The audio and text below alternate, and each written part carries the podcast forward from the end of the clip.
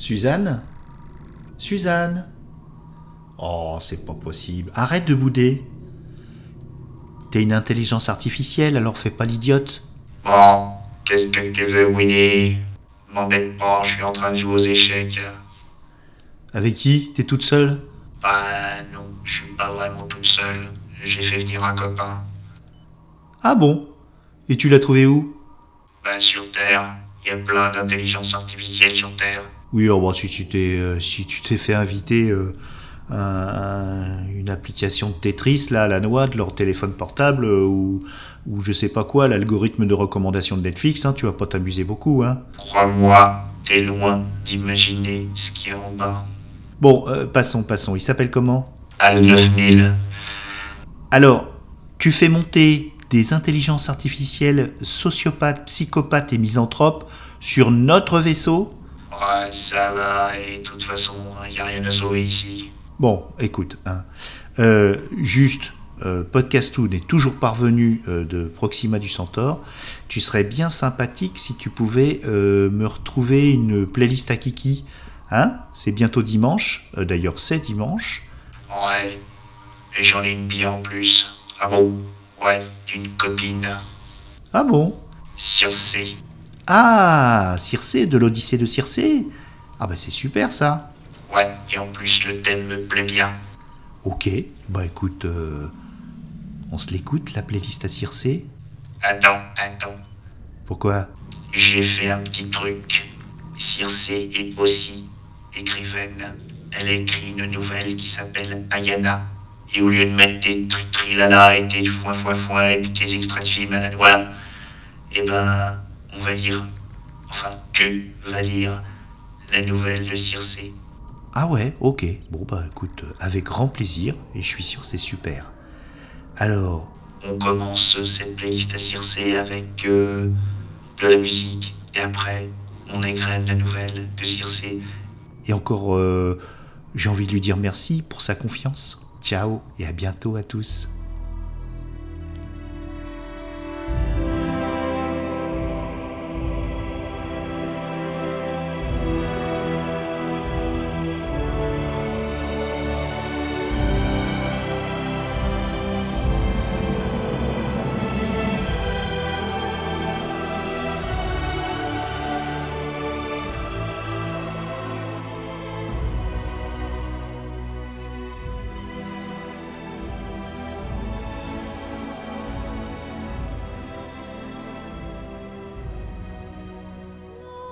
to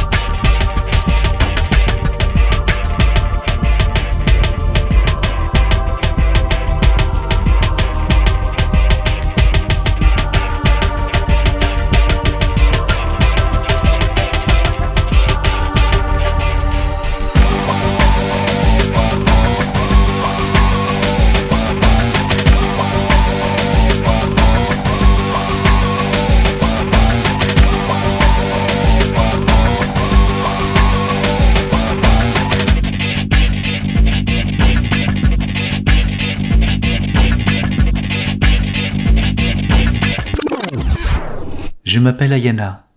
Aujourd'hui, je trépigne comme à la veille de mes premiers jours d'école. Car demain, ils arrivent. Les petits-enfants des petits-enfants de mes petits-enfants. Ils viennent de franchir le sas de l'ascenseur spatial et débarqueront dans la matinée sur ce nouveau monde que j'ai préparé pour eux. D'après les photographies que j'ai reçues, la jeune fille est le portrait de ma fille.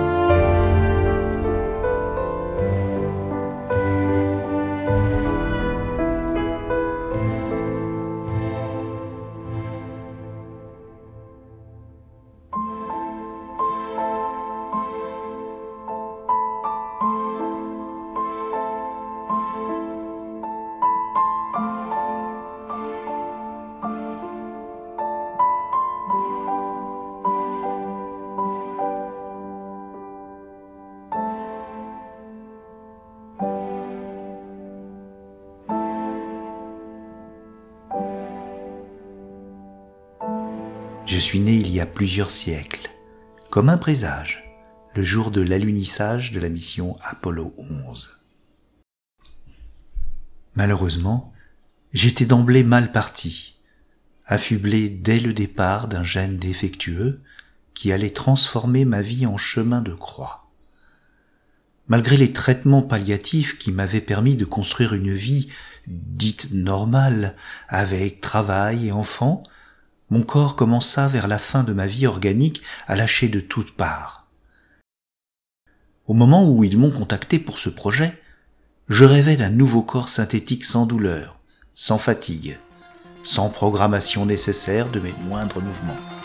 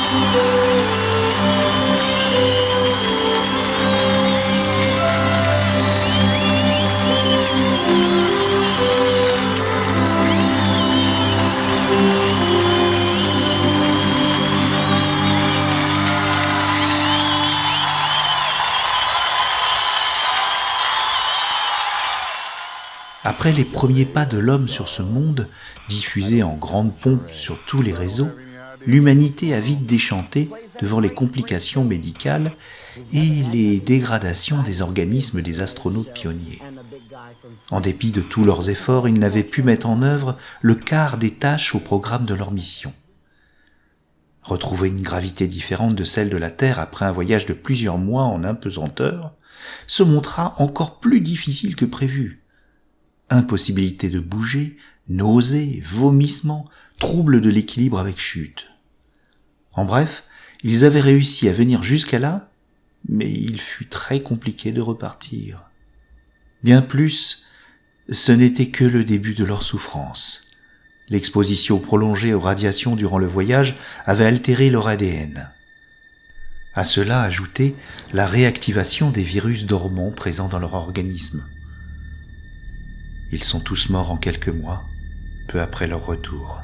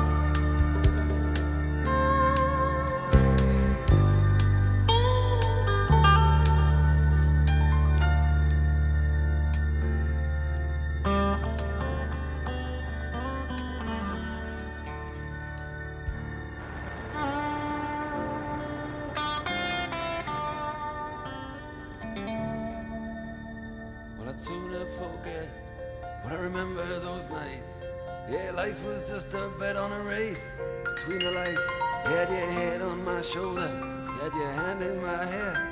Now you act a little cold, like you don't see.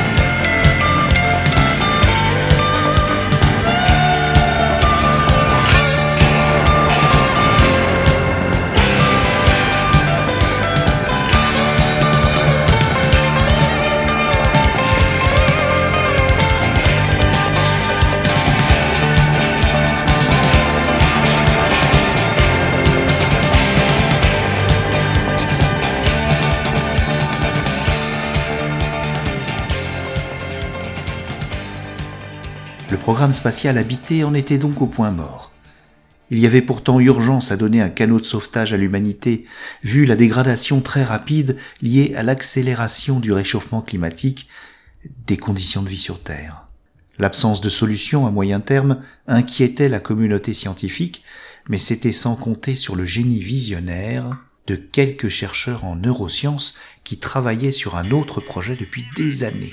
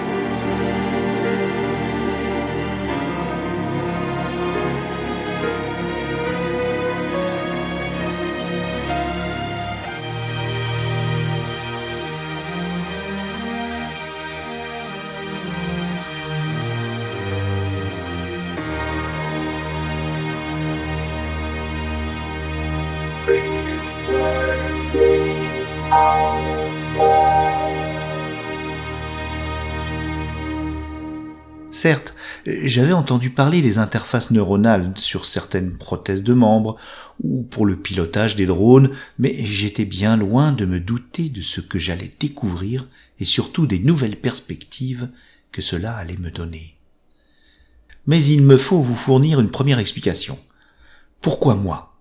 Pourquoi s'adresser à une personne qui ne serait jamais apte physiquement à être astronaute?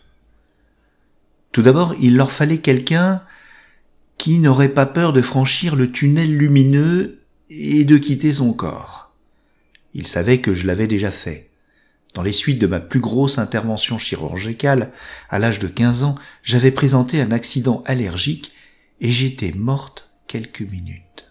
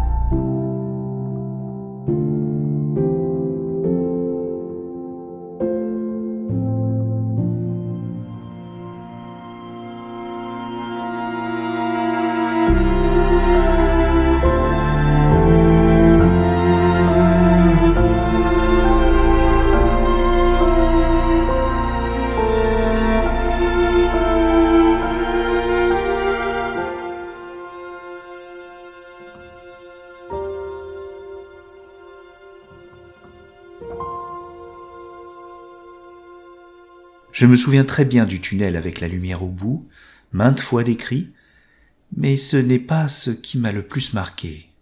Ce qui était incroyable, c'était la paix et la sérénité que j'avais ressenties, et surtout la surprise, puis le détachement lorsque je me suis retrouvé à la verticale de mon corps, et que je les ai vus me réanimer. Ensuite, ce fut le trou noir, mais personne n'explique aujourd'hui encore, euh, de façon rationnelle, comment je peux décrire avec exactitude absolue toutes les manœuvres de réanimation qu'ils ont pratiquées sur moi. Ils pensaient aussi que j'avais les ressources intellectuelles et un fonctionnement cérébral qui me permettraient de m'adapter à ma nouvelle situation. C'est vrai que depuis mon enfance, et surtout à l'adolescence, j'avais remarqué que mon cerveau fonctionnait un peu différemment des autres personnes.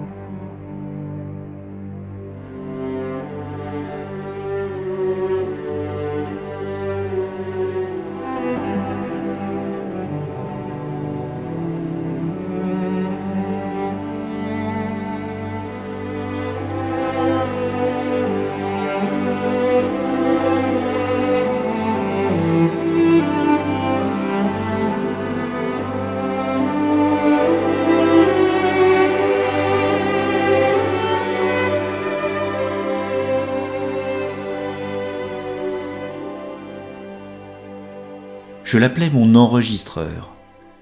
Tout ce que j'entendais, mon cerveau l'enregistrait automatiquement. Les conversations, les dialogues de films, les cours.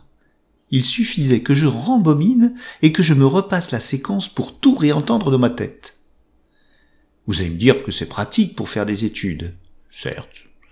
Mais il faut savoir que mon cerveau ne s'arrêtait jamais de repasser les bandes, y compris la nuit.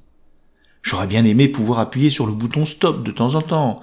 Surtout, je m'ennuyais fréquemment, car même si on ne le perçoit pas, les gens se répètent tout le temps.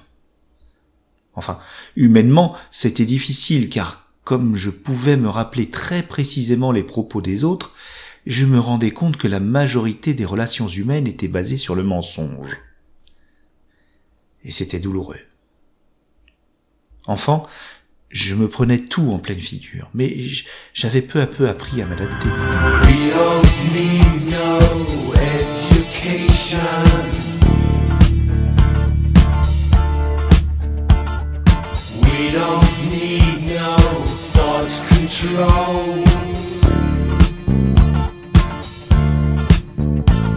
No dark sarcasm in the classroom.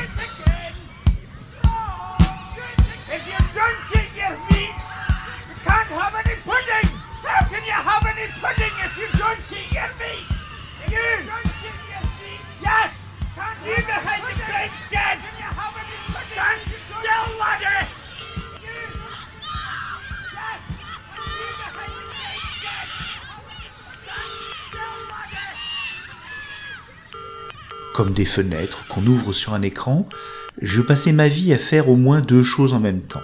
Vous pouviez penser que j'étais là, à discuter avec vous, alors que, dans ma tête, j'étais en train de piloter le Faucon Millennium ou d'écrire une nouvelle fantastique. Enfin, il leur fallait quelqu'un de passionné, de motivé pour l'exploration spatiale, au point de tout laisser derrière soi. C'était d'ailleurs comme ça qu'ils m'avaient trouvé. Outre mes abonnements au compte des agences spatiales et spationautes sur les réseaux sociaux, je participais à tous les forums en ligne sur le sujet. Je regardais aussi en replay tous les documentaires possibles sur la conquête spatiale. D'ailleurs, tout en sachant que je n'avais aucune chance d'être prise, compte tenu de ma situation médicale, j'avais néanmoins postulé en ligne à l'Agence spatiale européenne. Ce qu'ils me proposaient pouvait paraître à première vue complètement dénué de raison, mais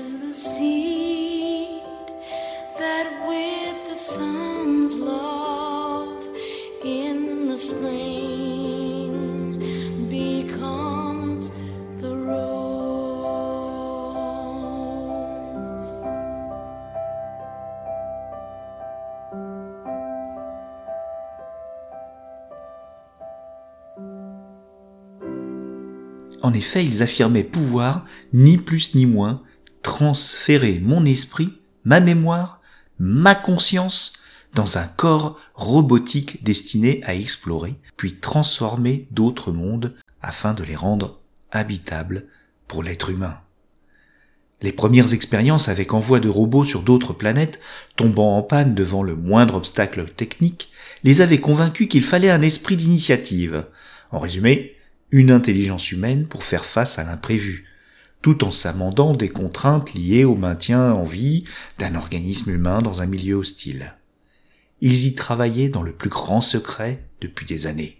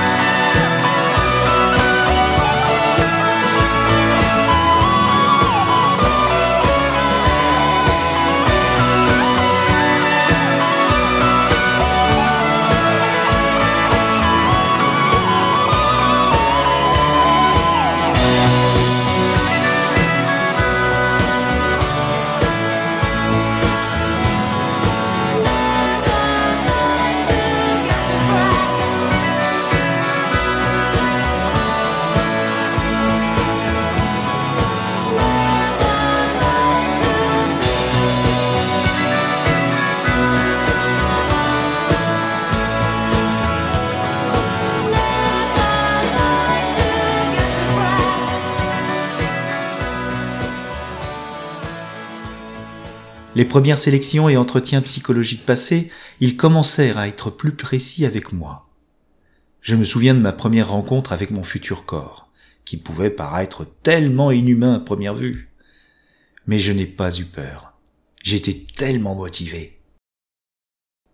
Une fois la décision définitivement prise, ce fut relativement rapide. Ils m'endormirent et je franchis le tunnel sans aucune hésitation. Et me suis réveillé dans ce corps métallique. J'ai tout d'abord recouvré l'audition, puis la vue, surprenante au demeurant car à 360 degrés. Je me souviens très nettement de la forme arrondie des néons du plafond de mon hangar. J'ai mis quelques jours pour arriver à utiliser correctement mon synthétiseur vocal et j'ai commencé à poser mes questions. Ils étaient soulagés car mon réveil avait pris deux mois et ils croyaient m'avoir perdu.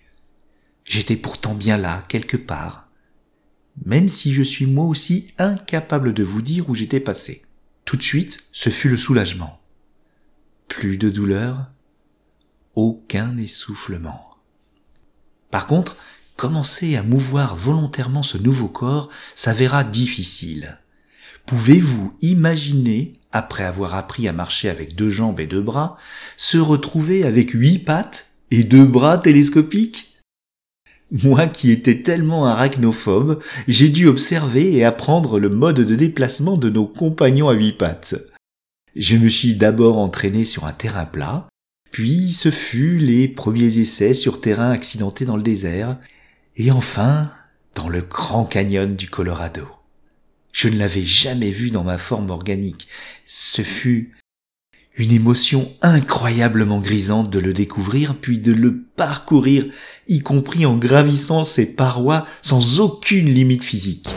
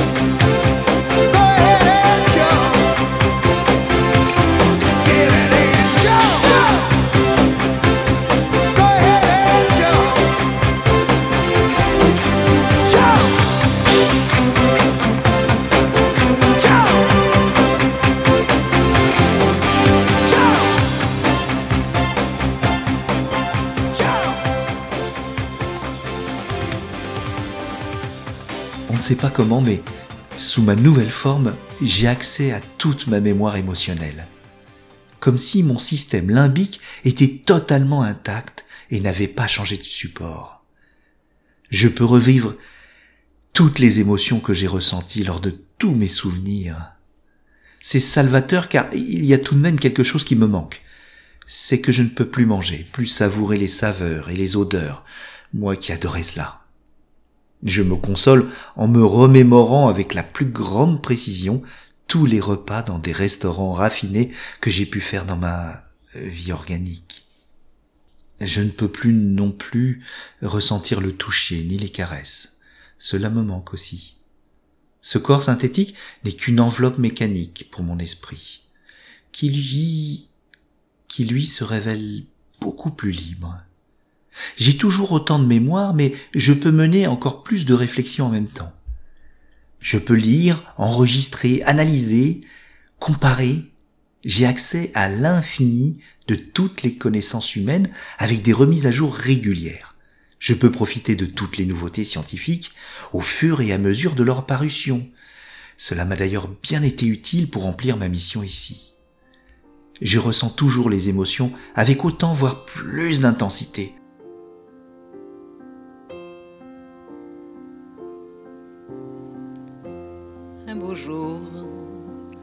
Peut-être une nuit, près d'un lac, je m'étais endormi.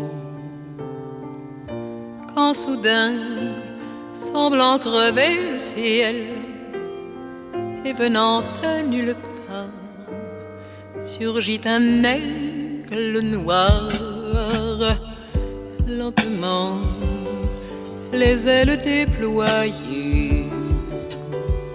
Lentement, je le vis tournoyer. Près de moi, dans un bruissement d'aile, comme tombé du ciel, l'oiseau vint se poser. Il avait les yeux couleur rubis et des plumes couleur de la nuit. À son front brillant de mille l'oiseau roi couronné portait un diamant bleu. De son bec, il a touché ma joue. Dans ma main, il a glissé son cou. C'est alors que je l'ai passé, il m'était revenu. Dit l'oiseau, on dit emmène-moi, retournons au pays d'autrefois. Comme avant, dans mes rêves d'enfant, pour cueillir en tremblant des étoiles, des étoiles, comme avant, dans mes rêves d'enfant,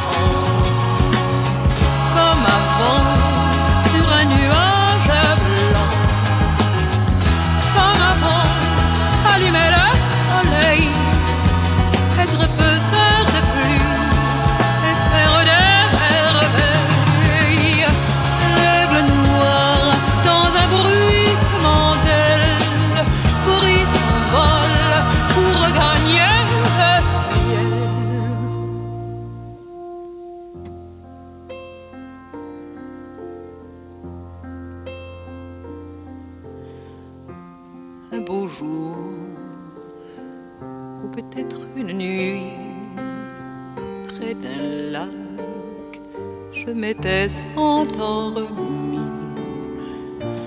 Quand soudain, semblant crever le ciel, et venant de nulle part, surgit un aigle noir.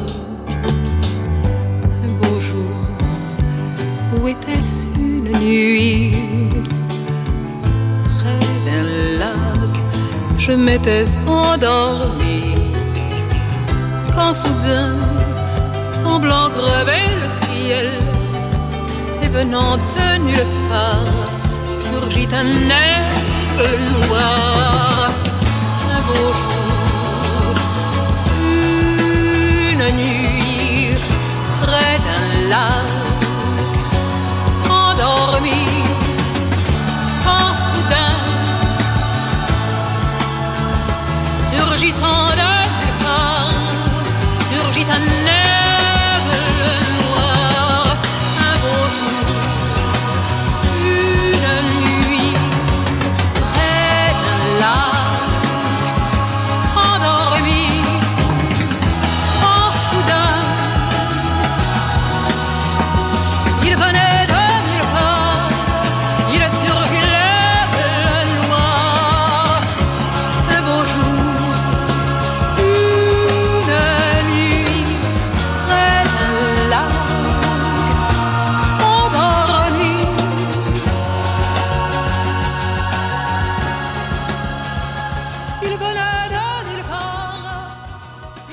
proches m'ont beaucoup manqué et ils n'ont été informés de mon devenir que bien plus tard, une fois que nous étions certains que cela avait fonctionné.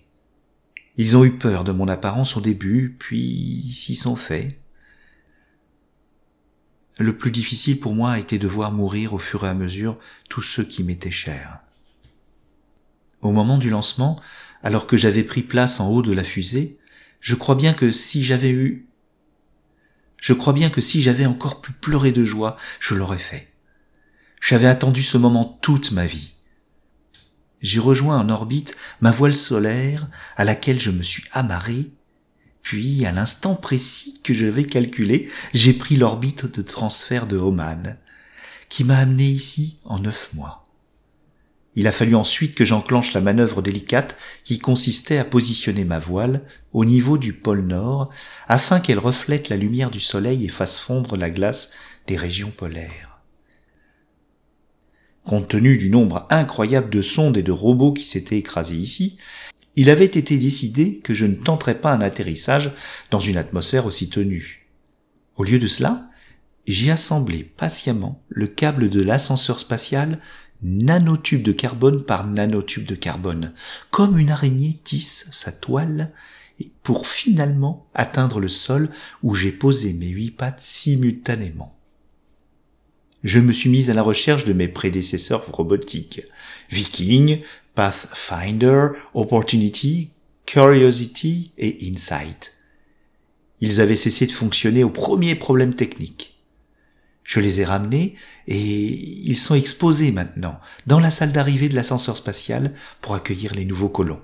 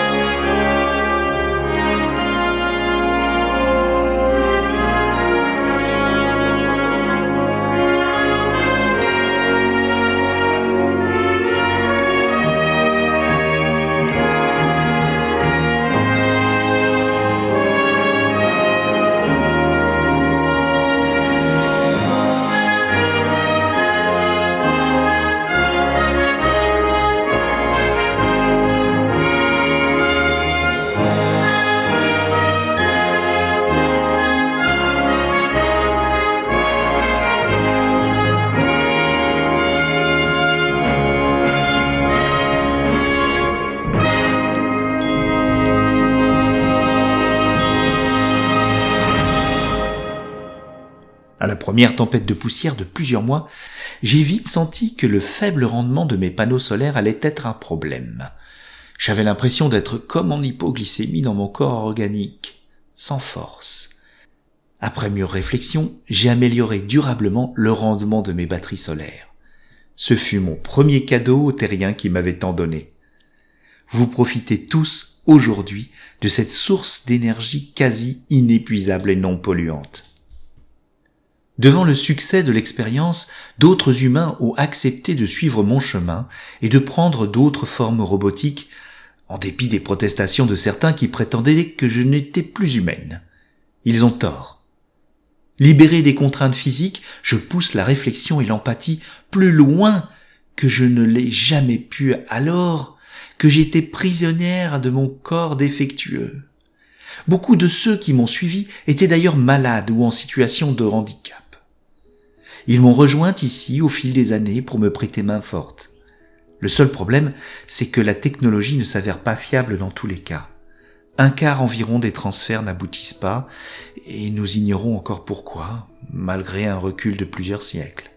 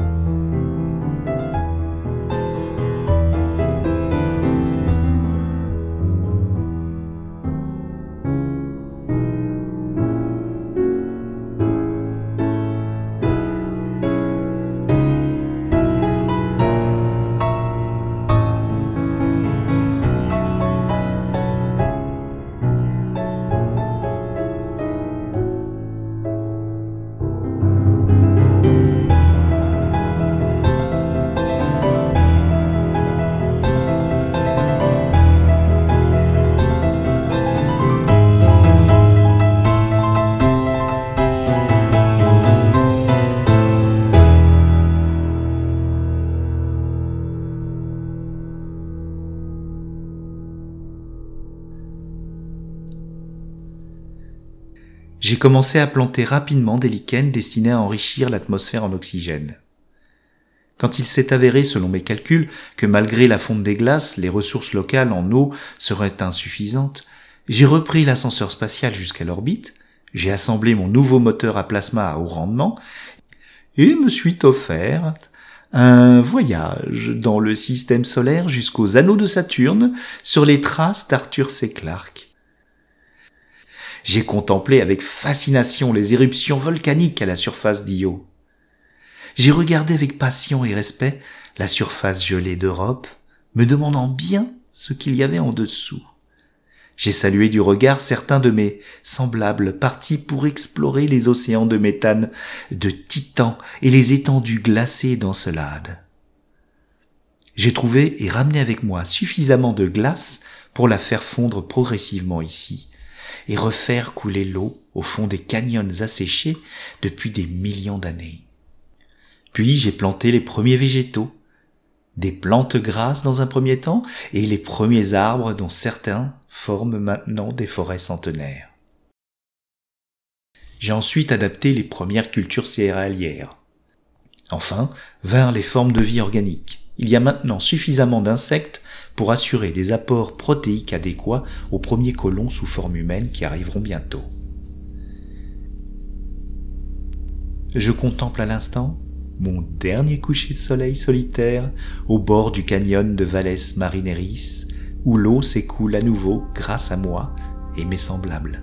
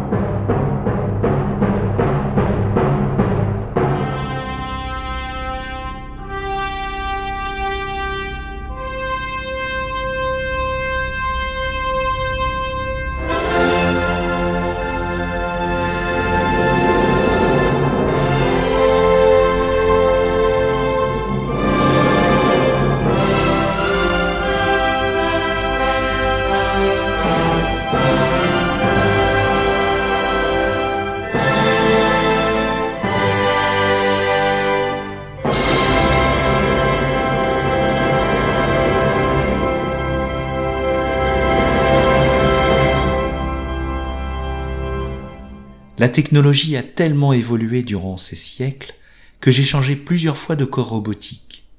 Je pourrais même réintégrer un corps organique et finir mes jours à l'ancienne si je le souhaitais. Mais on m'a fait une proposition bien plus intéressante. Je vais rester quelque temps pour aider mes descendants à s'installer, puis je partirai pour une destination beaucoup plus lointaine. Proxima du Centaure, où certains mondes semblent prometteurs.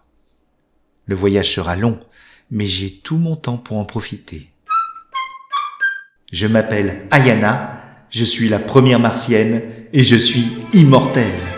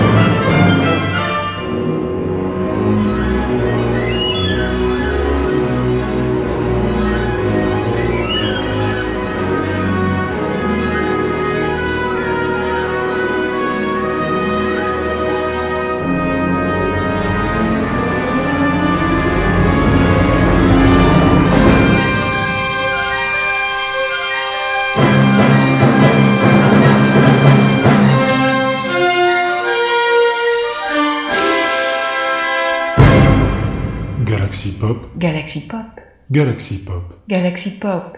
Wow. Galaxy Pop. Pop.